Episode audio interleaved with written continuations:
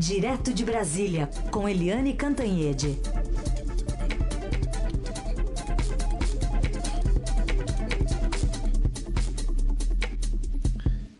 Oi, Eliane, bom dia. Bom dia, Heisen, bom dia, Carolina, e bom dia, ouvintes.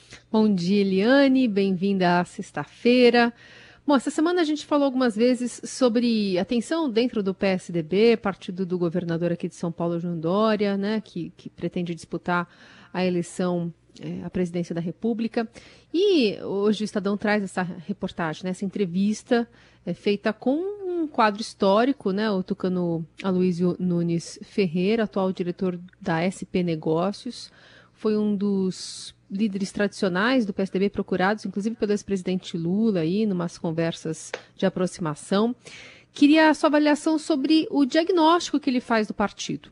Um, essa entrevista do, do ex-senador e ex-ministro de Relações Exteriores, é, Aloysio Nunes Ferreira, eu recomendo vivamente para todo mundo, porque é uma, é uma lufada de sensatez, uma lufada de equilíbrio nesse caldeirão de maluquices que a gente está vendo na política nacional.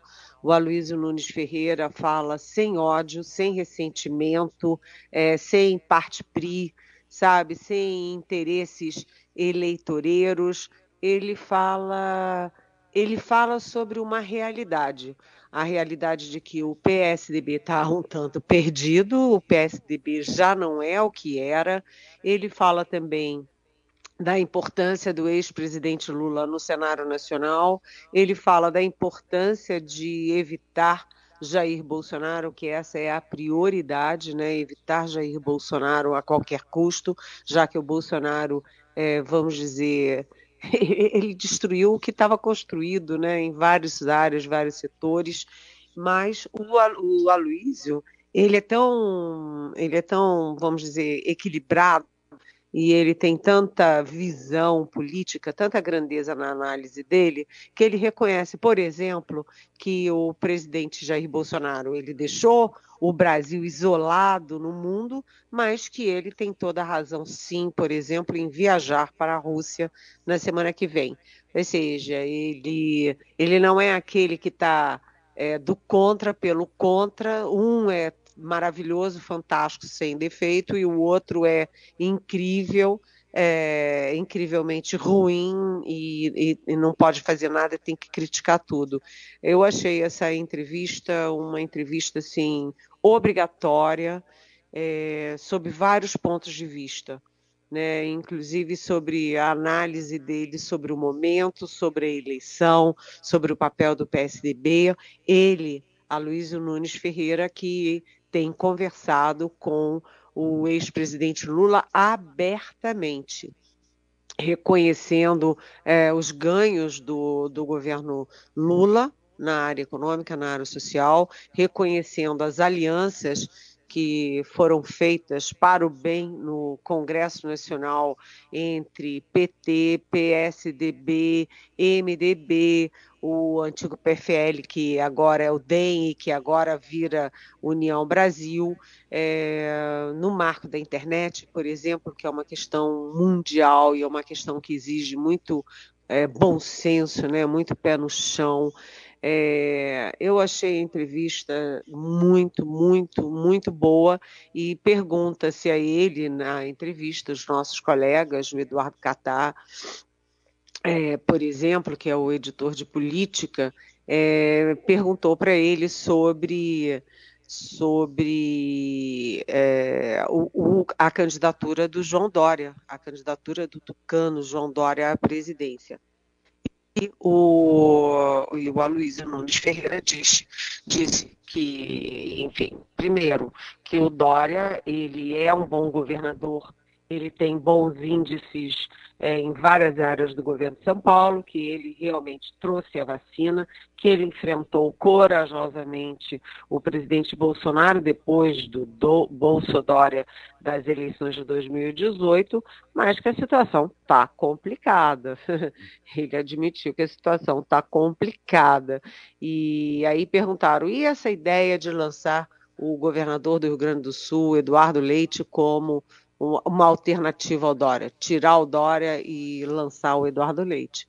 Aí o, o Aloysio falou uma coisa importante, que é o seguinte: se o Eduardo Leite competiu nas prévias e perdeu, ele está moralmente impedido de fazer esse movimento de derrubar o Dória, entendeu? Da candidatura do Dória, que foi o vitorioso numas prévias que ele concorreu, aceitou as regras, concorreu e perdeu. E, enfim, e perguntaram também para ele sobre a terceira via. Ele disse que é um momento muito difícil, que não está vendo brecha para isso. E perguntaram é, do Ciro, ele diz: o Ciro é o Ciro, continuará sendo, sendo sempre o Ciro. Foi uma crítica curta e grossa, sem muita explicação. E o Sérgio Moro, e ele falou claramente: o Sérgio Moro é, não tem qualificação para ser presidente da República. Era um juiz de primeira instância, é, tem decisões que são é, algumas até necessárias, mas que são muito questionáveis. Então, qual é o, o instrumental dele para ser presidente da República? Portanto, me pareceu que o, o Aloysio Nunes Ferreira põe os pontos nos is, faz uma reflexão muito pragmática, aliás, ele é um homem pragmático, ele é um político pragmático e acho que vale a pena ler. Leiam, porque super vale a pena. Muito bem, está bem interessante mesmo a leitura que eu, eu li também. Está num momento bem sincerão e eu até lembrei aqui recentemente o Emanuel Bonfim entrevistou a Luiz Nunes Ferreira por ocasião do, do, lançamento do filme Marighella, por causa do, da convivência dele com Marighella, ele falou muita coisa também nessa entrevista, né? É, aliás, uh, diga. É, aliás, só uma curiosidade. É, os nossos repórteres, né, eu esqueci de citar o Pedro Venceslau, que também estava uhum. na entrevista, foi o Eduardo Catá e o Pedro Venceslau, nosso colega super colunista aqui, comentarista da Rádio Adorado, mas eles perguntam se o Aloysio viu o filme Marighella. E ele diz: Eu não consigo, porque eu vendo é. essas coisas eu me sinto mal. É, é, porque ele foi diretamente envolvido e hoje ele é um crítico Isso. daquele momento, né? É, aqui a gente já tem a checagem, então, depois, que o Emanuel perguntou para ele se ele ia assistir, ele falou que não estava querendo ver, então ele não viu mesmo o, o filme. Eliane, vamos falar do ex-presidente Lula, que segue ampliando o, o raio de apoios dele mas com o PSB ainda não deu para fechar a federação partidária. Não, é, o ex-presidente Lula, ele tá, ele, olha, como a gente está numa sexta-feira, vamos fechar a semana. O ex-presidente Lula, ele avançou muito essa semana na aproximação com, com o Geraldo Alckmin, né, que é, é quadro histórico do PSDB. Ele, o Lula avançou também ali nas negociações com o PSD do Gilberto Kassab. O Kassab disse essa semana que não descarta o apoio ao Lula já no primeiro turno, é a primeira vez que ele fala isso em público. É, o ex-presidente Lula tem conversado com vários várias frentes do PSDB, tem conversado é, aí sim por baixo dos panos, sem ninguém saber, mas com gente do Centrão. É, e o, o ex-presidente Lula, portanto, ele está ampliando muito o raio de apoios que ele tem na eleição. Ele já tem a esquerda, bastante consolidada, ele caminha ao centro ali com o Alckmin e ele conversa também à direita. Ele está fazendo uma campanha muito sólida, não só para enfrentar Jair Bolsonaro na eleição, é, mas também para governar no caso de ser eleito, ou seja, fazendo uma base bastante sólida. Mas mas as coisas não tão simples assim, né? Tem o ex-presidente Lula foi é, de certa forma cruel e injusto com o PSDB ao longo de 20 anos, né, combateu tudo, combateu a Constituinte, combateu dire... a, a, eleição do Tancredo, combateu o Plano Real, é, carimbou o Fernando Henrique como herança maldita, tem muitas resistências dentro do PSDB ao Lula. E também ele está com dificuldade em fechar a federação com o PSB. Fechar a federação do PT com os partidos menores, PCdoB, PV, talvez o PSOL, que é dissidência do PS, do, do PT, é, até faz sentido, né? Um partido maior engolindo os menores. Mas quando parte para uma federação com o PSB, que é um partido médio, sólido, é, com robustez, a coisa complica. Então, ontem teve mais uma rodada de negociações que não foi para lugar nenhum. O PSB insiste em, é, nos, seus candidatos aos governos. É, Pernambuco já levou, né? O PT já abdicou, mas falta Rio Grande do Sul, falta o Espírito Santo e falta é, mesmo no Rio de Janeiro está ali meio confuso ainda, tal porque o Lula ainda conversa com o PSD, mas é, o Lula é quem vai dar a palavra final, vai enquadrar o PT, e para o Lula, mais importante do que governos estaduais nesse momento é sim fazer bancadas na Câmara e no Senado, garantir a governabilidade. Então, é, tá difícil, mas a tendência é o Lula fechar essa grande federação aí sim, incluindo o PSB. Mas isso custa as cabeças dos candidatos do PT. A única que o Lula faz questão absoluta é a, a, chapa liderada por Fernanda Haddad em São Paulo. E aí o bicho pega, né? É porque o Márcio França está reiteradamente se posicionando a favor dele ser o, o nome né, para disputar aqui em São Paulo. É uma disputa que está realmente bem acirrada ainda. Até porque o Márcio França está melhor colocado, mais bem colocado nas pesquisas do que o Fernando Haddad. E o Márcio França diz que não vai abdicar da posição. E o presidente Lula, ex-presidente Lula, ele está muito decidido a apoiar Uh, o Haddad, que é uma questão do PT, porque São Paulo é a joia da coroa, é o berço do PT, é o, é o estado mais importante, mas também por uma questão quase, quase emocional, a ligação e a gratidão do Lula ao Fernando Haddad. Então, São Paulo é o ponto mais crucial, mas não é o único nessa, hum. nessas aí, disputas entre PSB e PT. Eliane, queria saber como é que estão os preparativos eh, para o embarque do presidente da República à Rússia, né, na semana que vem, encontro com Putin, e também como a diplomacia brasileira está vendo o presidente, o líder russo. Olha, eu andei conversando, né, é, bastante sobre essa visita do presidente Jair Bolsonaro à Rússia, e aí eu estou agora indo na linha do, do, vou voltar a falar dele, o Aloysio Nunes Ferreira, que foi chanceler no governo Michel Temer e foi presidente da Comissão de Relações Exteriores também do Senado, quando estava no Senado.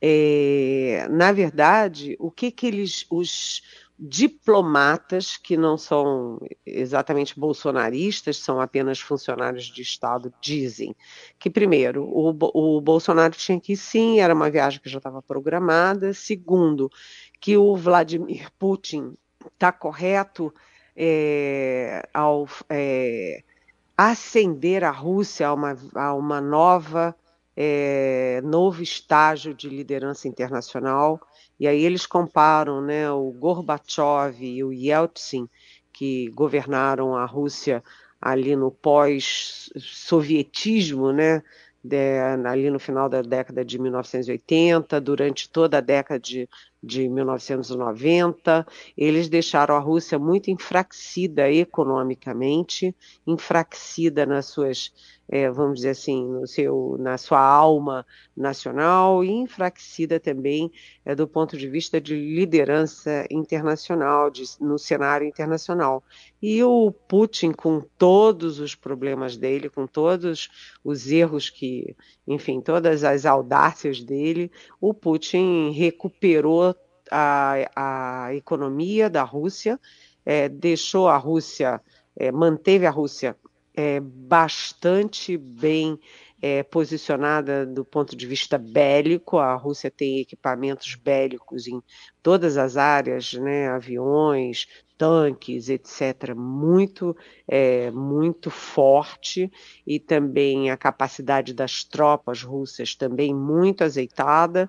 E agora ele faz um movimento que o, a cúpula diplomática brasileira considera que é uma, um movimento importante, porque ele não deve, na avaliação da cúpula brasileira, hein, o Putin não deve invadir a Ucrânia, não deve chegar às vias de fato, mas ele, com essa ameaça, ele teve que, ele obrigou os Estados Unidos a se contrapor com a Rússia, puxar a Rússia para o ringue, é, ele é, levou uma sucessão de líderes a Moscou, um atrás do outro, né? A chanceler da britânica, é, o Macron da França, é, o presidente da Argentina, Alberto Fernandes, agora o presidente Jair Bolsonaro, o presidente da Hungria, é, a cúpula alemã, ou seja, o Putin é, recolocou a Rússia no centro é, do, da geopolítica internacional. Portanto, o que, que o Brasil está dizendo? Que além de é, Putin ser um interlocutor relevante do ponto de vista internacional, há ainda a questão bilateral do Brasil com a Rússia, porque os dois fazem parte da, dos BRICS, né, Brasil, Rússia e China, que apoia a Rússia no embate em relação à Ucrânia, e, uh, e há muitos interesses comerciais do Brasil com a Rússia, há interesses de defesas, é, é, interesses estratégicos, e, portanto, a diplomacia é, elogia a ida do Bolsonaro lá ao, a Moscou a partir de segunda-feira. Mas eu lembro que o presidente Bolsonaro é desastrado e ele não tem instrumental teórico, não tem experiência de viagens internacionais. Toda vez que ele viaja é um fiasco e o risco da viagem é o presidente Bolsonaro é, falar uma besteira, falar fora do tom ou tentar fazer uma coisa que ele não tem condições de fazer que é analisar e posicionar, é, opinar sobre a crise da Ucrânia. Quanto menos ele falar sobre a Ucrânia, melhor para ele e melhor para o Brasil, gente. Muito bem. Falando agora de outra viagem, Eliane, a que veio a público do secretário de Cultura Mário Frias, 39 mil reais aos Estados Unidos em dezembro. Ele nega, está dizendo que é tudo mentira da imprensa. A questão é que a divulgação está lá no portal da transparência da Controladoria Geral da União, que é do próprio governo. É, e cá para nós, né, é inacreditável. Né?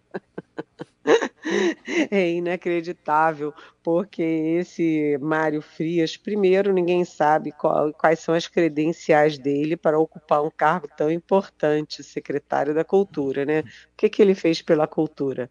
É, segundo, a cultura vem sendo um dos, é, numa das áreas mais atacadas pelo governo Bolsonaro, né? A gente tem um secretário da Cultura, aquele Roberto Alvim, que fez uma, um evento com inspiração nazista, com frases inteiras do nazismo, com a música do nazismo ao, ao fundo, com símbolos de, do nazismo pululando no evento, sabe? É, aquilo é o fim do mundo. É um secretário da, da cultura que atacou frontalmente a Fernanda Montenegro, que é um patrimônio nacional é, um, um homem responsável pela Fundação Palmares, que é um negro, que nega o racismo e que diz que o, a, a escravatura foi boa para os negros, né, que pegou todo o acervo da Fundação Palmares e botou num lugar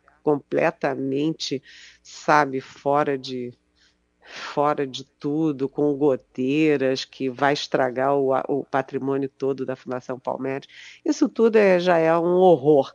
Mas nesta semana, olha só, o, esse secretário da Cultura, o Mário Frias, o novo, ele simplesmente é, teve aí um troféu que é acabar praticamente, né, reduzir ao mínimo a lei Rouanet, né, inclusive, inclusive os é, é, cachês dos nossos artistas, dos nossos produtores é, culturais, enfim, a, é, dilapidou aí o financiamento estatal da nossa cultura, né? E, ao mesmo tempo, é capaz de gastar quase 40 mil reais numa viagenzinha aos Estados Unidos para fazer o quê? Para ter um encontro com um sujeito do jiu-jitsu que não tem nada a ver com cultura, que é um sujeito estranho, esquisito, que gosta de armas, um bolsonarista desses alucinados e que não traz nada para a cultura brasileira.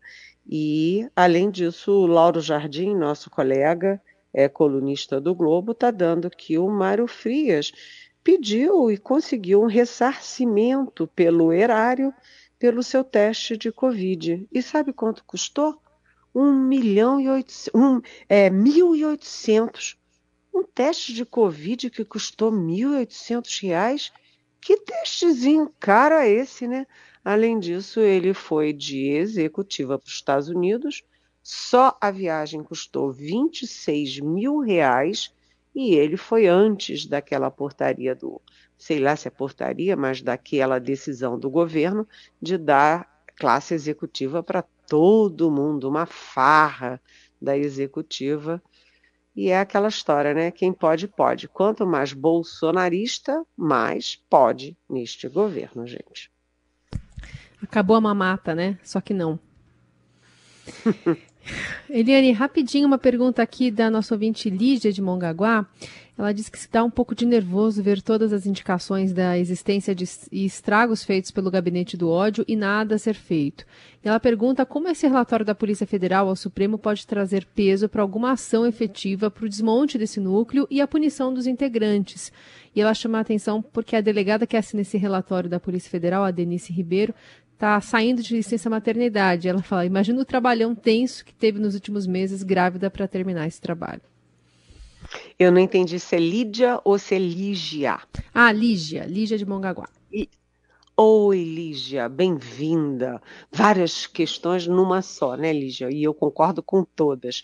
É, primeiro, o gabinete do ódio continua agindo porque ele é comandado pelos filhos do presidente e os filhos do presidente continuam super ativos em todas as áreas de governo, principalmente nessa área aí é, de, de redes sociais. Mas muita coisa andou sim, muita coisa andou sim. É, basta você ver né, todas as decisões do Supremo Tribunal Federal desbaratando esses grupos é, Roberto Jefferson para cá, aquele outro do Rio de Janeiro, que é deputado, é, falando em armas, invadiu o Supremo, quer dizer, muita coisa andou mas falta andar mais. E agora qual é a conexão que a Polícia Federal está fazendo e que o Supremo acatou? A conexão dessas dessas lives de fake news do presidente Bolsonaro, com o gabinete do ódio e com essa tropa bolsonarista de fake news na internet. Então, a conexão, esse círculo é, grave, é, prejudicial ao país, está sendo, tá sendo construído é, do ponto de vista legal jurídico. Agora, quanto à gravidez, essa delegada Denise Ribeiro, ela é danada, né? ela é muito ativa, muito atuante, muito respeitada e corajosa. Que tenha um bom parto, porque enfrentar tudo isso, essa gravidez, com essa com esse trabalho intenso que ela fez, realmente não deve ter sido nada fácil. Eliane Cantanhede responde as perguntas aqui dos nossos ouvintes e volta na segunda-feira que vem a conversar conosco aqui no Jornal Dourado. Bom fim de semana, Eliane. Beijão. Até segunda.